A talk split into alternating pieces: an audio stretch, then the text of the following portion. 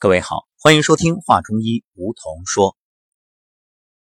经常有朋友说睡眠不好，问我有没有好的办法。美美呢就会给大家推荐，除了泡脚之外啊，泡完脚用你的掌心劳宫穴搓脚心的涌泉穴，右手搓左脚，然后左手呢搓右脚。怎么搓呢？从大拇脚趾向着小脚趾的方向。然后画圆，用掌心劳宫贴着脚心涌泉画圆，这就意味着我们右手在左脚画圆的时候顺时针，那么左手在右脚画圆的时候呢就是逆时针。这个方法非常好用，因为手心劳宫代表心，脚心涌泉代表肾啊，这就是心肾相交。也就是八卦所讲的水火既济，可不要小看了心肾相交，这非常重要。肾是先天之本，这一点大家都知道。肾健康了，人就能够保持青春不衰老；肾要是损伤了，就导致衰老啊提前来到。所以，心与肾相交相合。共同来养护，这个对于我们的人体，那就有非常好的保养效果，可谓相得益彰。因为心是人体的发动机啊，我们都知道心在五脏当中，它是君主，它主神明。那除了我们所说的手心搓脚心，还有没有别的好办法可以帮助心肾相交呢？当然有。今天我们就详细的来做一个分享。这排名第一的明天谷，什么是天谷？后脑勺就是天谷。明天谷啊，就是用你的劳宫穴紧紧的贴住你的耳朵。简单来说，两个手掌心捂着耳朵，然后呢，整个手都搭在后脑勺上。这个时候啊，你的拇指。无名指还有小指都固定在后脑勺，然后食指呢和中指搭在一起啊，用这个方言来说就是吊在一起，食指吊在中指上边，吊了之后，然后利用它这个弹力，哎，食指往下一弹，有一个弹击的力量，你只要弹的位置对，这位置大概在哪儿呢？来，我看一下，就是你手一捂啊，两个手。呃，手指相对，正好在后脑勺啊，基本上就这个位置。然后你用这个食指从中指上扣下来的这个一敲，咚咚咚，像敲鼓的声音啊，这就是找对位置了。一般呢，一次你就连做几十次，也没有什么固定的，非得做多少次，差不多四五十下吧。有时候我们太刻意的去求这个数字，实际上你就。凭感觉做就好了。然后，突然你把手放开，哎，耳朵很清爽。嗯，这样的做法呢，震动耳膜，减缓耳蜗的退化，还可以改善头痛、晕车这些诸多不适。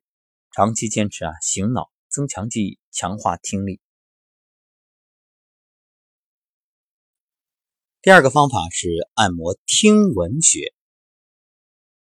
中指的指尖儿啊，这个呢是心包经的井穴，它属于心；而耳朵眼儿呢是属于肾，所以啊，你就用中指来按揉耳眼，中指插进耳孔啊，塞进去以后呢，在里面转一百八十度啊，转到掌心向前，然后手指在里面轻轻的啊。进行一个旋转按摩，注意一定不是使劲的在里边倒，而是轻轻的蠕动。你中指就像小虫子一样在里边慢慢的爬，按摩半分钟啊，突然把手指向外拔出来，最好拔出来的时候能带响不过这个呢要注意，就是动作一定是轻柔，要慢，还有一定要把指甲剪干净，你不能是硬戳啊，那容易戳伤。那轻轻的按摩里面的这个听闻穴，这样呢，啊，也是心肾相交。接下来要说的是揉耳朵，把耳朵盖上，啊，当然也是用掌心，然后呢，用掌根去揉耳背，但要注意，不是揉耳背这个表皮，而是隔着耳背去揉耳眼，啊，揉的时候就好像有意念想着。隔着耳背已经揉到耳眼里面去了啊，揉两三分钟，耳眼里面会有发痒的感觉，这说明哎气血通了。长期揉啊，可以解决耳鸣、耳聋的问题。揉的时候要闭眼，因为七窍相通啊。揉完之后你再睁眼，哇，眼睛更亮。再有就是提肛，就是收缩肛门，安静状态，全身放松，然后。吸气的时候腹部隆起，呼气的时候呢腹部收缩。注意在呼气的时候用力的收缩这个会阴、肛门，然后吸气的时候呢就放松。这样重复做十次。还有就是生活当中要注意啊，那无论是去卫生间小便还是大便，一定要咬住牙不说话，牙关紧咬，这样呢固摄你的肾气。还有就是舌尖顶着上颚，牙齿与肾关联，因为肾主骨啊，所以它是肾精华的外在表现。所以很多人牙齿松动，牙不好，这就是你肾气不足的表现。